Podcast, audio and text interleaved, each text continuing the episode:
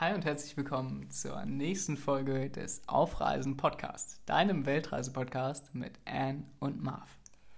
Wir starten heute mal mit ein bisschen Vorgeplänkel, so haben wir das eben genannt.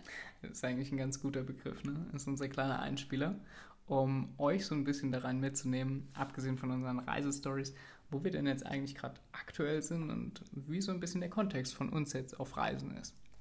Also wir sitzen hier gerade in unserem schönen Privatzimmer, in unserem Häuschen in Canggu, wo wir jetzt die nächsten vier Wochen verbringen werden. Jetzt startet sozusagen mal der Urlaub vom Reisen, den wir uns jetzt nach fast einem Jahr Weltreise nehmen. Wir haben uns da schon so riesig drauf gefreut. Wirklich, wir fiebern seit Monaten jetzt dieser Zeit entgegen. Und ja, wir haben es uns jetzt hier gemütlich gemacht. Ich bin ein bisschen erkältet, falls man es hört, schon seit ein paar Tagen. Aber nichtsdestotrotz reiße ich mich jetzt trotzdem zusammen. Ich hoffe, es klappt. Ähm, denn morgen ist ja Montag. Das bedeutet, morgen kommt eine neue Podcast-Folge raus. Ihr wisst, montags, freitags, Podcast-Folgentag. Dementsprechend, wir machen keine Pause, egal worum es geht. Und egal ob krank oder nicht, Genau. wir ziehen das durch. Das ist unser fester Vorsatz jetzt gerade in den vier Wochen. Und ja, ich würde sagen, heute haben wir mal ähm, ein sehr interessantes Thema, weil heute nehmen wir euch mit auf eins unserer privaten größten Abenteuer im letzten halben, dreiviertel Jahr tatsächlich. Und wo sind wir denn jetzt in unserer Reisegeschichte? Also, wir sind in Kolumbien. Das ist mittlerweile das fünfte Land, was wir in Lateinamerika bereist haben. Das Ganze ist jetzt schon echt eine gute Weile her und wir mussten vorher erstmal kurz ein bisschen drüber quatschen, um diese Erinnerung wieder aufleben zu lassen. Und das ist wirklich, als würde man dann auf so einen Play-Knopf drücken und als würde dieser Film im Kopf sich dann abspulen. Und man sagt dann wieder, ja, stimmt, das war ja so und so. Und weißt du noch? Und ja, genau. Und alles kommt auf einmal wieder hoch, das ist so cool. Und genau, wir haben kurz ein bisschen gebrainstormt, haben uns auch wieder so ein paar Fragen aufgeschrieben und wollen euch dann erstmal erklären, wo genau sind wir denn eigentlich in Kolumbien. Wir sind nämlich in der Zona Cafetera, so nennt sich das, also die Kaffeeregion in Kolumbien. Das ist südlich, so ein bisschen bei mh, links von Bogota. Oh je, ne? Links mittig von Bogota passt ziemlich gut. Ja. Und wir befinden uns genauer gesagt in dem Ort Buena Vista. Das ist ein kleines Dörfchen, würde ich sagen. Ja, und Marv kann jetzt mal erklären, wie wir denn da hingekommen sind. Genau. Vielleicht als kurzen äh, Disclaimer dafür nochmal. Der eine oder andere kann sich das schon denken. Zona Cafetera. Ähm, es wird hier noch eine komplette Folge geben über das Thema äh, Kaffeeplantage und Kaffee in Kolumbien, weil das auch tatsächlich zumindest mein liebster Kaffee auf der bisherigen Weltreise war. Das kommt allerdings alles in Part 2. Deshalb bleibt auf jeden Fall gespannt. Jetzt geht es erstmal um unser kleines Highlight. Und gute Frage, wie sind wir überhaupt in die Zona Cafetera denn gekommen? Und zwar war das äh, wieder mal eine grandiose Idee, einen Nachtbus zu buchen aus Bogota. Es hatte sich am Anfang schon ein bisschen schwierig gestaltet, weil das mit Uber nicht ganz so funktioniert hat, um uns zu dem Busterminal zu bringen und man konnte die Tickets nicht online buchen. Und es war ein kleiner Aufwand, aber wir waren eigentlich relativ zuversichtlich, dass wir dann ähm, ja, unseren Nachtbus kriegen würden, haben das auch super geschafft und der Plan war, dass wir dann am nächsten Morgen so gegen sieben oder acht in dem Hauptort der Zona Cafetera ankommen würden und von dort aus dann einen kleinen Taxi-Kollektivo nennt sich das ja da unten, also so eine Art Minibus einfach nehmen würden, um in den entsprechenden Ort zu fahren, den wir uns vorher rausgesucht haben. Ja, das hat nicht ganz so geklappt, weil mitten in der Nacht gefühlt, also wir haben es jetzt nicht mehr hundertprozentig vor Augen, aber es war vielleicht zwischen drei oder vier Uhr morgens, ähm, gingen dann im Bus alle Lichter an und der Busfahrer kam zu uns und hat uns toll verkündet, er wäre ja extra schnell gefahren und deshalb wären wir jetzt schon da. Und man muss dazu sagen, das ist noch nie passiert. Und es war auch die Nein. einzige Busfahrt während unserem halben Jahr Lateinamerika, wo der Bus mal früher ankam als geplant. Normalerweise haben die immer Verspätung, wirklich. Es ist immer Stau oder eine Panne, er fährt schon zu spät los. Eigentlich ganz normal, einfach Lateinamerika, das, das ist da einfach so, keine Ahnung. Ähm, aber da kamen wir dann einfach mehrere Stunden zu früh an und wir waren noch so richtig müde, völlig verpennert aus diesem Bus rausgestolpert, standen dann da und dachten so, äh, Moment, ich muss mich jetzt mal kurz sammeln. Ich muss erst mal wach werden und darüber nachdenken, was jetzt eigentlich der nächste Schritt ist.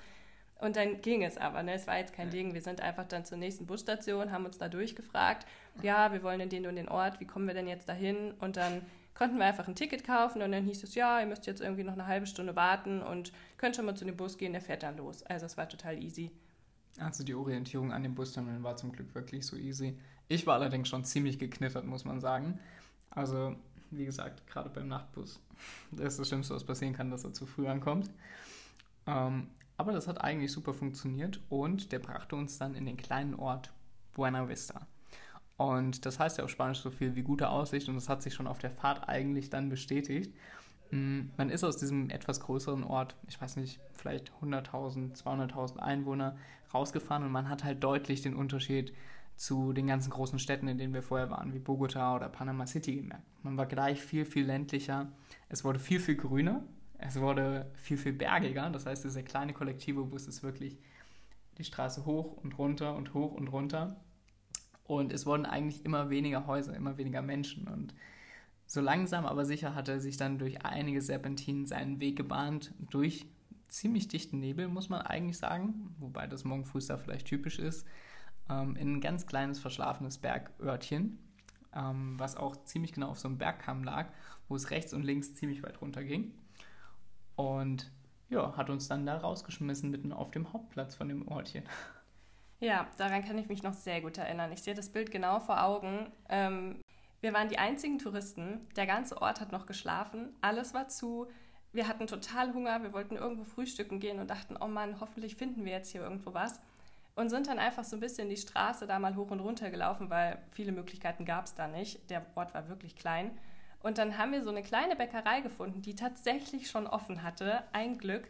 Und da war schon echt auch so ein bisschen Trubel. Die Einheimischen sind da schon hingegangen, haben sich da hingesetzt, ihren Kaffee getrunken, haben ein bisschen Gebäck geholt und sowas. Und dann haben wir uns ja einfach auch da hingesetzt, ähm, konnten uns da auch einigermaßen verständigen, haben uns dann da irgendwas aus der Vitrine ausgesucht und haben dann da erstmal schön gefrühstückt, haben es ganz entspannt angehen lassen, weil wir hatten ja noch Zeit. Wir konnten ja nicht erwarten, dass uns da jetzt die Gastgeber von der Unterkunft, wo wir dann schlafen würden, schon morgens um sechs abholen. Die können wir natürlich da jetzt nicht so früh aus dem Bett schmeißen. Und dann dachten wir, ja gut, dann frühstycken wir jetzt erstmal, warten hier noch ein bisschen und dann können wir ganz entspannt dort ankommen. Kleine spontane Quizfrage an dich, die mir jetzt gerade, während du das so erzählt hast, äh, eingefallen ist. Erinnerst du dich noch, was wir da gegessen haben? Was es da gab in diesem Café? Das haben wir nämlich zum ersten Mal da in äh, Kolumbien dann gegessen. Und das war dann Irgendwas für eine Süßes. Restreise was ganz Typisches. Es war nicht wirklich süß. Nee, dann weiß ich es nicht mehr. Es war eine Art, ich weiß nicht, ob, ob ihr das kennt, Ah, Kreppeln. Das ja. waren wirklich wie meine Oma, die zum Beispiel, äh, Grüße gehen raus, an Silvester macht.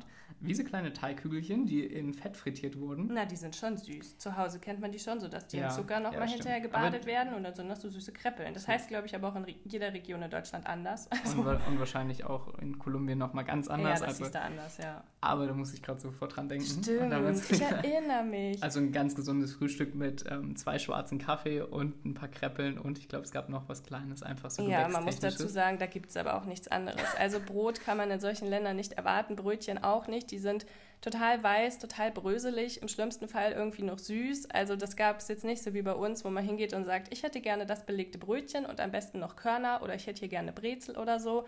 Nee, die essen da wirklich sehr, sehr süß und ja, das mit den Kreppeln, das hat uns sehr gewundert. Ne? Da waren wir so Ja. überrascht und dachten, wie kommt sowas bitte in so ein Land? Ja, richtig witzig manchmal zu sehen, wie das in anderen Ländern so ist. Wie du jetzt schon richtig gesagt hast, ähm, haben wir dann da ein bisschen Zeit totgeschlagen, haben uns das Örtchen angeguckt. Wie war dein erster Eindruck?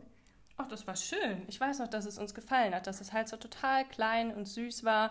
Es war halt noch nicht so viel los auf den Straßen, aber man hatte schon gleich einen schönen Eindruck. Wir haben uns wohl gefühlt. Zwischen den Häusern konnte man schon so einen Blick erhaschen auf die Kaffeeplantagen und Bananenpalmen und das war alles super grün und bergig um uns herum. Man hatte wirklich eine richtig schöne Aussicht und wir dachten so, ja, sehr gut, dass wir hierher gekommen sind. Das wird sich auf jeden Fall lohnen. Ja. Und es hat gar nicht so lange gedauert dann im Endeffekt, bis äh, Diego plötzlich auf dem äh, Hauptplatz stand und uns abgeholt hat. Der war der Sohn von dem Besitzer der Kaffeeplantage, äh, die wir an den nächsten Tagen besichtigen wollten. Und er hat uns eigentlich relativ nett empfangen, hat uns dann eingeladen in sein doch sehr demoliertes altes Auto und hat uns dann erklärt, dass wir nur eine Sekunde noch warten müssten, weil sein kleiner Hund, den er mitgebracht hatte, der war ihm nämlich weggelaufen und den musste er erstmal dann irgendwie in der Stadt wieder einfangen. halb so schlimm mit seiner kleinen Tochter und auch seinem, äh, seiner Frau. Hat er uns dann alle zusammen noch eingeladen und dann ging es eigentlich auch schon los. Und wir sind wirklich einen Abhang runter. Das war schon für ein Auto, glaube ich, ziemlich grenzwertig. Ähm, Spurbreite wirklich so, dass das Auto gerade drauf gepasst hat. Rechts und links wirklich nur ein Wasserkanal und der Abgrund mit den äh, Kaffeeplantagen. Dann hat er uns durch so einige Flussläufe gefahren, die praktisch über die Straße verlaufen sind. Ähm, und ich glaube, 15 Minuten vielleicht mit dem Auto. Später standen wir dann auch schon auf der Kaffeeplantage von Don Leo. Genau, auch das weiß ich noch ganz genau, wie wir dann mit dem Auto da auf den Vorhof beziehungsweise so ein bisschen in den Garten gefahren sind, ausgestiegen sind und sofort die Frau von Don Leo total strahlend entgegenkam. Das waren so nette, herzliche Menschen wirklich. Das ist mir noch richtig schön in Erinnerung geblieben und es gab so viel zu bestaunen, das weiß ich noch. Also das Wohnhaus war total simpel, aber trotzdem schön. Die Kaffeerösterei war noch nebenan. Auf die Kaffeeplantage an sich hatten wir in dem Moment noch keinen Blick, aber wir haben uns einfach umgeschaut und dachten, wow, wo sind wir hier gelandet? Es war so, so schön. Um uns herum diese ganzen grünen Hügel. Ähm, allein der Don Leo, der hatte da in seinem Garten so viele Sachen wachsen. Die unterschiedlichsten Kräuter, Bäume mit, ich weiß nicht, was war das alles? Avocado, Papaya, die schönsten Blumen. Da waren so Baumwoll, wie nennt man das wohl? Baumwollbüsche oder Baumwoll keine Ahnung. Auf jeden Fall hing Baumwolle dran. Sowas sieht man ja auch nicht alle Tage. Also es war super cool und wir dachten sofort, okay, das ist so ein schöner Ort, wie schön, dass wir hergekommen sind. Und wir haben dann unser Zimmer gezeigt bekommen und das war auch ganz einfach, aber trotzdem super schön. Es war sauber, es war groß.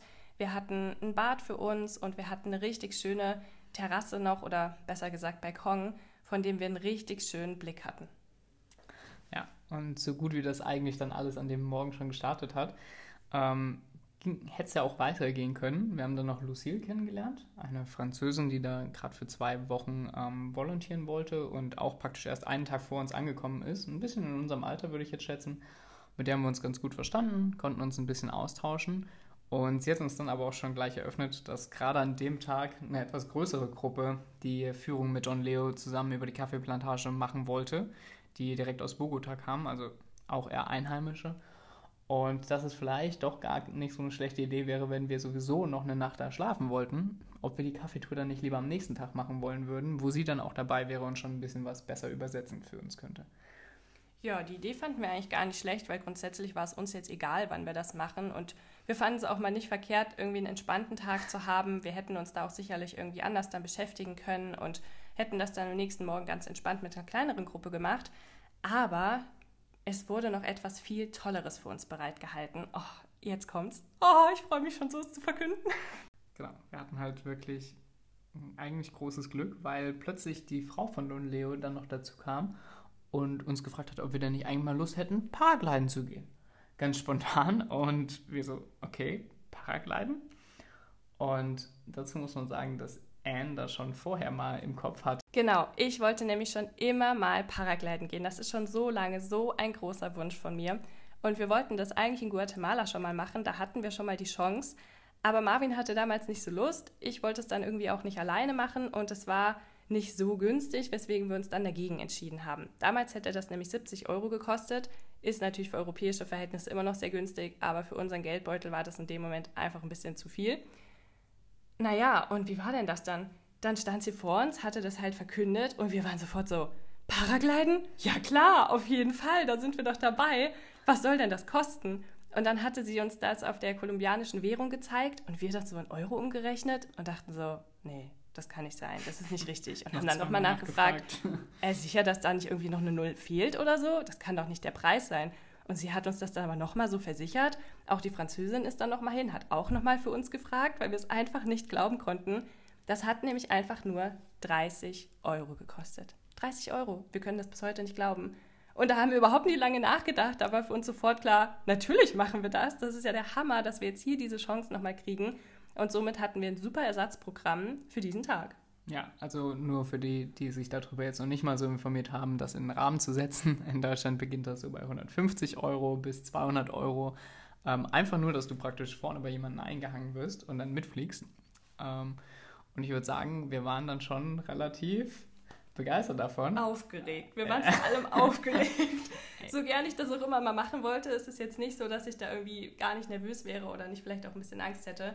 Und gerade Marv hat nämlich auch Höhenangst. Genau, und dementsprechend äh, war das eigentlich jetzt nie ein Plan von mir gewesen. Aber wir dachten uns, okay, wenn man jetzt die Chance hat und wenn man es vor allen Dingen zu so einem Preis bekommt, dann muss man das jetzt machen. Und wir haben ihr dann zugesagt und ruckzuck ging es dann eigentlich auch schon, oder war es schon soweit und wir mussten dann aber wieder auf den Hauptplatz von dem Dorf hochlaufen. Und das war ja dann doch ein relativ weiter Weg, wie sich herausgestellt hat. Und wir sind dann halt gleich los und sind schon auf dem Weg ganz schön außer Atem gekommen. Und dann war es natürlich auch so, okay, du musst erstmal zu einem Termin hin. Dementsprechend äh, waren wir jetzt noch gar nicht so in der Lage, uns so viele Gedanken darüber zu machen.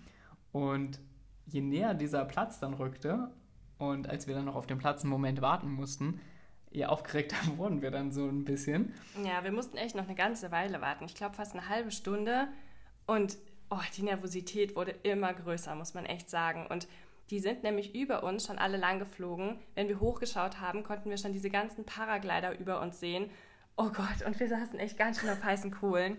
Und da wurde ich dann langsam auch echt nervös und Marvin dann sowieso schon, glaube ich. Und wir waren halt so, oh Gott, oh Gott, hoffentlich ist das eine gute Idee. Und wie wird das jetzt bloß gleich? Und wann kommen sie denn jetzt endlich? Ich will jetzt aber auch, dass es endlich losgeht. So, man hatte dann gar keine Lust mehr zu warten. Man wollte, dass es endlich beginnt. Und wir wussten ja auch gar nicht so richtig, wer wird uns da jetzt abholen? Findet der uns überhaupt? Der weiß ja jetzt auch nicht, wie wir aussehen. Und Wo sollen wir genau hinkommen? ja, irgendwie war das alles nicht so gut abgesprochen. Und dann fuhren da aber schon die ganze Zeit solche Jeeps entlang und man konnte sich dann schon denken, dass es einer von denen ist. Und irgendwann kam er dann wieder, hat angehalten, hat ein paar Leute aussteigen lassen und dann sind wir hin und haben halt gefragt, ja, wir sind die und die, ähm, wir wollen das jetzt auch machen, sind wir hier richtig? Ja, ja, sofort einsteigen und dann ging das alles so schnell, es war so total überstürzt irgendwie, wir wussten gar nicht, wie uns geschieht. Ja, und dann sind wir da hochgefahren, oh Gott, und es wurde immer steiler und immer höher. Und wir sind immer weiter gefahren und noch eine Kurve und noch steiler. Und wir dachten jedes Mal, Oh. okay, das muss es jetzt schon gewesen Ja, genau. sein. Und es war, es war es aber noch nicht. Es ging immer höher. Und Marvin hat schon, als er aus dem Fenster rausgeschaut hat, schon gesagt, oh Gott, das wird so hoch. Ich habe so Angst. Ich kann das nicht. Ich weiß noch ganz genau, dass du das als gesagt hast. Ich so, nein, ganz ruhig, wir kriegen das hin. So schlimm wird das nicht. Und ich war dann aber auch echt richtig aufgeregt und dachte so, oh Scheiße, was haben wir uns dabei gedacht? Ja, man muss auch dazu sagen, die haben da in dieser Region speziell so ganz kleine Jeeps, ähm, die unglaublich alt aussehen, aber ich glaube relativ neu gemacht sind und die heißen da Willys. Und da steht man praktisch hinten auf der Ladefläche. Also ihr müsst euch vorstellen, dass wir auf dieser Ladefläche dann praktisch durch diese Kurven höher und höher und höher gefahren wurden. Und irgendwann hat er dann gestoppt und meinte, okay, die letzten Meter müsst ihr noch laufen bis zu dieser Wiese. Und wir kamen dann da hoch und hatten von dort aus schon einen unglaublich großen Ausblick über diese ganze Landschaft mit den ganzen Kaffeeplantagen. Und wir dachten uns, okay, was ist jetzt als nächstes dran? Und dann ging es eigentlich relativ fix. Wir mussten noch einen Fragebogen ausfüllen, ähm, wo es halt darum ging, okay, was passiert im Fall der Fälle, etc. Das hilft natürlich auch gerade nicht dazu, jemanden dann nochmal zu beruhigen, der Höhenangst hat, aber was soll's. Und dann hat uns der Koordinator eigentlich auch jeweils schon einen Guide zugewiesen, beziehungsweise der Koordinator selbst war Annikas Guide dann. Und man wurde ruckzuck eingespannt in wie so ein großes Korsett, könnt ihr euch das vorstellen, wo die Beine durchkamen, die Arme durchkamen. Mit verschiedenen Karabinerhaken wurde das dann abgesichert. Es wurde auch nochmal gefilmt, dass jeder sehen konnte, okay, Sicherheitscheck wurde gemacht. Ja, und dann Und dann ging es los. Ich war die Letzte, ich stand ganz hinten auf dieser Wiese und ich konnte dann einfach zusehen, wie Marvin vor mir an der Reihe war und dann gestartet ist. Viele andere waren schon in der Luft, wir waren so fast die ja, beiden Letzten irgendwie. Und ich war echt richtig aufgeregt. Und dann habe ich dazu gesehen, ich weiß nicht, ob du es jetzt lieber erzählen willst oder ob ich es sage, aber er ist dann losgelaufen zusammen mit seinem Guide und ich dachte so, oh mein Gott, er läuft. Und der Abgrund kam irgendwie immer näher und er rannte und rannte und auf einmal sind wir abgehoben und sind wirklich einfach in der Luft geschwebt. Und ich muss wirklich sagen, in dem Moment, wo der Guide dir dann so sagt, ja, du musst jetzt einfach rennen und immer weiter rennen und du darfst einfach nicht stoppen, denkst du so, okay. Und je näher der Abgrund kommt, denkst du dir so, nee, das will ich eigentlich doch nicht. Und du merkst es gar nicht so schnell und auf einmal greift dich die Luft und du schwebst einfach los. Du schwebst einfach von diesem Berg hoch. Und ja, Welches erste Gefühl hattest du dann? Du mit deiner Höhe? Panik, Panik, auf jeden Fall Panik. Also wirklich, ihr könnt euch das nicht vorstellen. Ich habe wirklich ähm, schon Höhenangst im Sinne von, ich kann zwar auf eine höhere Leiter steigen, ich darf nur nicht runtergucken.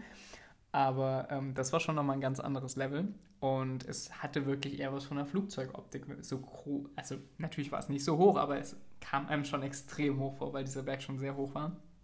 Und wenn man dann so runtergeschaut hat, ähm, war das nicht ganz so easy für mich. Aber ich muss dazu sagen, dass mein Guide wirklich toi toi toi, äh, das war der Jorge und der war so super. Also der hat mir wirklich komplett die Angst nochmal genommen. Der hat nochmal äh, mit mir während der ganzen Zeit eigentlich gequatscht und hat mir erklärt, wo denn sein Haus ist, wo die Kaffeeplantage jetzt ist, wo wir ja herkommen, ähm, was die verschiedenen einzelnen Sachen sind. Und ja, hat es eigentlich super gemacht. Kann ich gar nicht anders sagen. Dann, wie war es denn für dich? ja, weil ich war ja dann die letzte Hinterbliebene auf dieser Wiese und oh, wirklich, ich konnte es nicht mehr abwarten. Ich war so aufgeregt. Erstmal war ich super stolz, dass Marvin es sich wirklich getraut hat und in der Luft war. Ich konnte es gar nicht glauben. Ich habe so mitgefiebert. Und dann war es das gleiche bei mir. Dann hat er gesagt, du musst jetzt rennen. Du darfst bloß nicht aufhören zu rennen. Das Allerwichtigste ist, dass du rennst. Er hat das immer wieder gesagt und ich so, ja, okay, mache ich. Und dann ging es aber los und ich kam überhaupt nicht von der Stelle. Das klang so einfach. Man denkt so, ja, alles klar, dann renne ich los. Aber man muss ja bedenken, dass diese Person hinter einem ist. Die rennt natürlich mit, aber man hat ja diesen riesigen Schirm hinter sich und das muss ja überhaupt erstmal irgendwie in Bewegung kommen. Es ist ja nicht, dass ich jetzt einfach so sage, ich jogge mal irgendwie 100 Meter, sondern da hängt ja echt ordentlich was dran und es war wirklich nicht so einfach und ich kam nicht von der Stelle. Und ich bin dann irgendwie als auf der Stelle gerannt, ich weiß es noch ganz genau und dachte so, kacke, das funktioniert nicht und habe noch irgendwie so hinter mich geschaut auf diesen riesigen Schirm und es ging dann aber irgendwie schon, es ging auch einfach alles so schnell, ich weiß gar nicht mehr. Oh ja, wir sind dann gelaufen und man hat sich diesem Abgrund dann immer weiter genähert und auf einmal war ich in der Luft und ich konnte es nicht glauben. Oh, ich habe die ganze Zeit gerufen, oh mein Gott, oh mein Gott, ich fliege. Und was war deine erste oh, Emotion? Es war so toll. Ich habe mich einfach so unfassbar gefreut, wirklich. Die Angst war dann wie weggeblasen. Du hingst in der Luft und eigentlich, ich habe mir das immer super beklemmend irgendwie vorgestellt. Dieses Gefühl, du hängst da in der Luft, du bist irgendwie in, du schwebst da, du bist ja so völlig, ja, ich weiß nicht, du hängst da schon zwar irgendwo dran, aber du hast keinen frei. festen Boden unter dir, genau, du bist frei und ich fand das immer ein sehr beklemmendes Gefühl, auch wenn es schon immer ein sehr großer Wunsch von mir war. Aber in dem Moment hat man das alles ausgeblendet irgendwie. Du hast dich einfach so gefreut, du, das war auch einfach so ein Adrenalinkick. Du hast die Landschaften dann unter dir gesehen, diese ganzen verschiedenen Bäume, Avocado, Mango, Papaya, was weiß ich nicht, was da alles gewachsen ist. Und ich war einfach, ich kam aus dem Staunen gar nicht mehr raus. Ich habe immer nur wieder gesagt, oh mein Gott, ich fliege. Und es war so schön. Man konnte die Arme ausbreiten. Man musste sich um nichts kümmern. So, der Typ hinter einem hat das ja alles irgendwie gemacht. Man musste nicht steuern oder so. Und der hat dann auch noch ein paar Fotos gemacht, das weiß ich noch. Der hatte so einen äh, langen Selfie-Stab dabei, wo vorne so eine GoPro dran hing. Und nach so ein paar Minuten hat er dann gesagt, ja, wir würden jetzt noch kurz ein paar Fotos machen.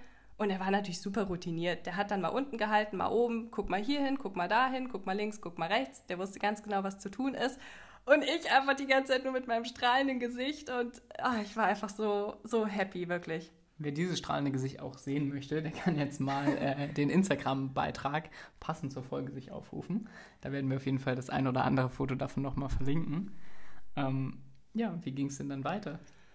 Ich überlege auch gerade, wie ging es denn dann weiter? Also so ein Paragliding-Flug, der ist ja leider immer sehr schnell zu Ende. Kaum hat er angefangen, nähert man sich auch irgendwie immer mehr dem, dem Ende wieder und dann ja auch langsam dem Boden. Und das ja, ging ungefähr so eine Viertelstunde.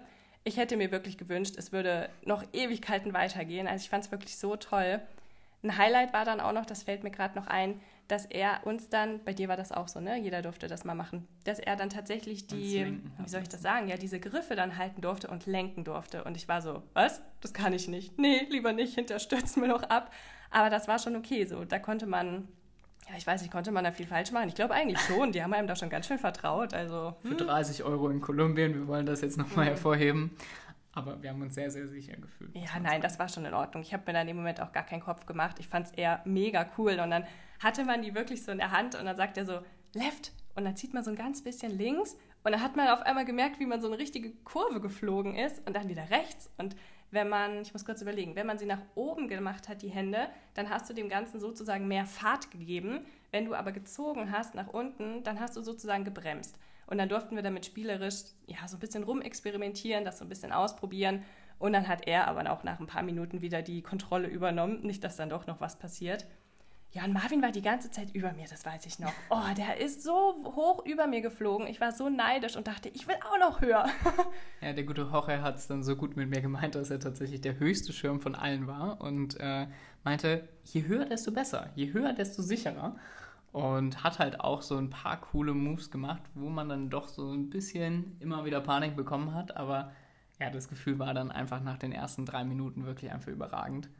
Und wenn du so durch die Luft schwebst und dir wirklich alles von oben angucken kannst und dann selbst anfängst, eben rechts und links an diesen Schlaufen zu ziehen und so ein bisschen zu lenken und zu merken, okay, das ist jetzt gar nicht die große Kunst. Ne? Im Endeffekt, wie Anne schon sagt, das ist der Schirm, der an dir hängt, im besten Fall. Du lenkst das selbst einfach mit ganz, ganz einfachen Bewegungen, die ganz logisch sind. Und es fühlt sich einfach unglaublich frei an. Ne? Und Jorge meinte dann zu mir, okay, wir haben jetzt zwei Varianten. Entweder wir fliegen jetzt noch ein Stück höher und dann schaffen wir es über den ersten Landing Point hinweg und dann dauert der Flug noch ein bisschen länger. Oder wir müssen halt vor so einem Berg landen.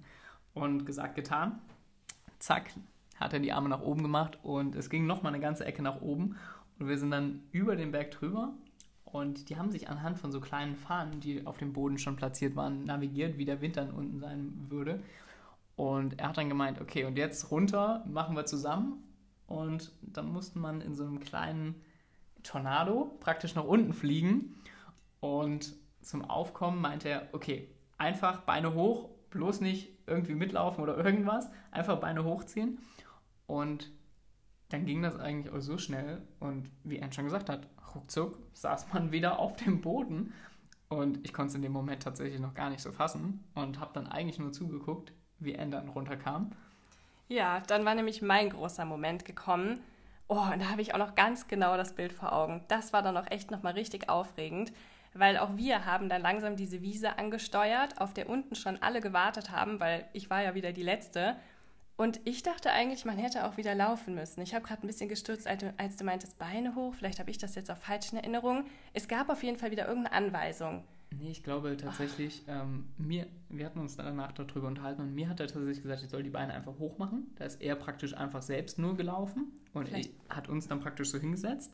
Und du meintest, dass deiner dir gesagt hat, du sollst gleich mitlaufen. Ich wollte gerade sagen, vielleicht gibt es da nämlich auch einfach unterschiedliche Varianten, wie man das machen kann, weil ich war mir sehr sicher, dass meiner gesagt hat, ja, einfach wieder rennen. Und dann sind wir auf diese Wiese zugesteuert und wir hatten so ein Tempo drauf. Das kam mir in dem Moment so schnell vor, weil es nicht mehr dieses schwebende, ganz entspannte in der Luft war, sondern du bist wirklich mit voll Karacho irgendwie auf diese Wiese zugesteuert. Und in dem Moment, ich habe mich, glaube ich, noch nie so lebendig gefühlt. Ich war so richtig im Hier und Jetzt, so total konzentriert und dachte, okay, du musst gleich laufen, du musst gleich laufen. Und auf einmal bin ich einfach auf meinem Hintern gelandet. Das war dann irgendwie nichts mit Laufen. Das war dann echt so eine kleine Sturzlandung. Ich weiß auch nicht. Auf einmal hat es einfach plops gemacht und dann saßen wir da und ich war so, oh, was war das jetzt? ja, keine Ahnung, was da los war. Hat vielleicht der Wind irgendwie in dem Moment versagt. Ähm, es war jetzt auch nicht weiter schlimm. Es war zwar schon, ja, so ein kleiner, so eine kleine Sturzlandung, aber es war jetzt, also es ist jetzt nichts weiter passiert. Es hat jetzt nicht wehgetan oder so. Und dann hat er mich da ausgeschnallt aus dieser ganzen, ähm, ja, wie soll ich sagen, aus dieser Konstruktion und dann habe ich mich umgedreht und Marvin kam schon freudestrahlend über diese Wiese auf mich zugelaufen und wir sind uns dann echt so in die Arme gefallen. Ich war einfach so stolz auf ihn und selber noch so total voller Glückshormone, weil es einfach so, so cool war und so Spaß gemacht hat. Und das allererste, was wir danach gesagt haben, ich weiß es noch ganz genau, war, das wollen wir lernen. Wirklich. Wir waren so begeistert, dass wir gesagt haben, das müssen wir einfach lernen. Das wollen wir oft machen. noch ja. so oft. Ja, also tatsächlich hätte ich das vorher niemals gedacht. Also ich denke immer fest dran, okay, Grenzen überwinden, du hast Angst vor was, dann solltest du es am besten machen, um die Angst abzulegen. Aber dass wir danach beide so geflasht waren und beide gesagt haben, okay, da hätten wir mega Lust drauf, das zu lernen, das war schon ziemlich überraschend. Und wir haben dann noch eine ganze Zeit, äh, während unsere Guides praktisch ihre Schirme zusammengelegt haben, mit dem Hoche gesprochen und der hat uns dazu noch ein paar Sachen erklärt. Also der Plan steht definitiv für irgendwann. Und ich glaube auch, dass wir das definitiv nochmal anvisieren werden und Auf vielleicht nochmal machen werden. Wir haben in den letzten Monaten schon so oft darüber gesprochen und wenn wir die Chance gehabt hätten, dann hätten wir es super gerne nochmal genutzt. Ich weiß, dass es auch nochmal in Peru ging. Da war es aber wirklich eine ganze Ecke teurer und ja, man guckt natürlich dann auch immer, ist es eine schöne Landschaft und man will ja dann auch nicht irgendwo fliegen und ach, wir wollten es dann auch irgendwie einfach dabei belassen und diese Erinnerung einfach so behalten und jetzt nicht nochmal irgendwo anders das versuchen und dann vielleicht enttäuscht sein oder so. Wobei ich glaube, das wird immer total cool sein. Ich glaube, da ist man nie enttäuscht. Aber der Plan steht auf jeden Fall nach wie vor, dass wir das unbedingt lernen wollen. Da gibt es die verschiedensten Orte, auch Österreich oder so, auf jeden Fall Schweiz. Ich weiß nicht, wo es noch überall geht im Ausland. Aber es kostet natürlich auch einiges. Ähm, und da müssen wir, glaube ich, erstmal wieder sparen nach der Weltreise. Aber dann steht das definitiv auf der Liste. Ja, und ähm, so voller Euphorie und dann natürlich auch ganz schön geplättet, nachdem diese ganze Euphorie dann langsam abebbte oder auch dieser Schockmoment sich so ein bisschen legte, sind wir dann praktisch wieder hinten auf so einen knallbunten Willi geklettert und sind zurückgefahren nach Buena Vista, wo der uns dann am Hauptplatz rausgeschmissen hat und wo wir dann noch den ganzen Weg praktisch im Sonnenuntergang runtergelaufen sind zur Kaffeeplantage und haben uns die ganze Zeit halt noch mega darüber gefreut und darüber ausgetauscht, wie die einzelnen Erfahrungen für den jeweilig anderen waren. Und ja, dann hat der Tag eigentlich auch perfekt geendet mit einem schönen Abendessen, was eben ganz local von der Familie gekocht wurde und wo wir eben noch mit zwei Spaniern waren. Das? Mhm. das war nämlich ein spanisches Pärchen aus Katalonien. Heißt das Katalonien? Ich glaube schon. Die haben Katalan gesprochen. Das ist nochmal ein bisschen anders als das Spanisch, was wir jetzt zum Beispiel in Guatemala gelernt haben. Und ja, da haben wir den Tag noch richtig schön ausklingen lassen. Ich weiß noch, dass wir allen total begeistert erzählt haben, wie toll es war, weil natürlich dann jeder auch total neugierig nachgefragt hat. Und wir hatten auch echt so ein super Glück mit dem Wetter. Das haben wir noch gar nicht gesagt. Ähm, weil man muss wirklich dazu sagen, man braucht schon gute Bedingungen. Man kann da jetzt nicht jeden Tag fliegen. Also die checken das natürlich vorher alles. Wie ist der Wind? Wir kennen uns damit jetzt nicht weiter aus, aber es gibt auf jeden Fall ein, Param ein paar Parameter, die da schon stimmen müssen. Und die hatten wohl unter anderem auch so einen Stress dann zwischendurch gemacht, weil das Wetter nämlich schlechter werden sollte. Das hat uns dann halt ein bisschen Druck gemacht und wir mussten uns beeilen. Aber es war wirklich alles super. Es hat nicht geregnet, es war jetzt nicht stürmisch, die Sonne schien zwar jetzt auch nicht so schön, es war ein bisschen bewölkt, aber es war trotzdem optimales Fliegewetter und ja, es war einfach richtig toll. Kann man gar nicht anders sagen. Also, das ist eine super, super schöne Erinnerung, an die wir wirklich oft zurückdenken und definitiv ein Highlight unserer bisherigen Reise. Und wir hoffen, dass wir uns, wir hoffen, dass wir irgendwann nochmal in der Luft schweben werden und ja, vielleicht dann sogar mal alleine, wenn wir es irgendwann gelernt haben. Ja, wir hoffen auf jeden Fall, wir konnten dich jetzt so ein bisschen in unsere Schuhe mitnehmen an diesem ganz besonderen Tag für uns äh, in die Kaffeeregion von Kolumbien. Und ich würde sagen, das war jetzt eigentlich schon ganz schön ausführlich. Ne? Und ich würde sagen, wenn ihr noch mehr über die Kaffeeregion und ja, die Kaffeeplantage von Don Leo erfahren wollt, dann würde ich sagen, ihr schaltet einfach zur nächsten Folge wieder ein. Jeden Montag und jeden Freitag. Hier auf Spotify. Bis dahin. Ciao. Mach's gut!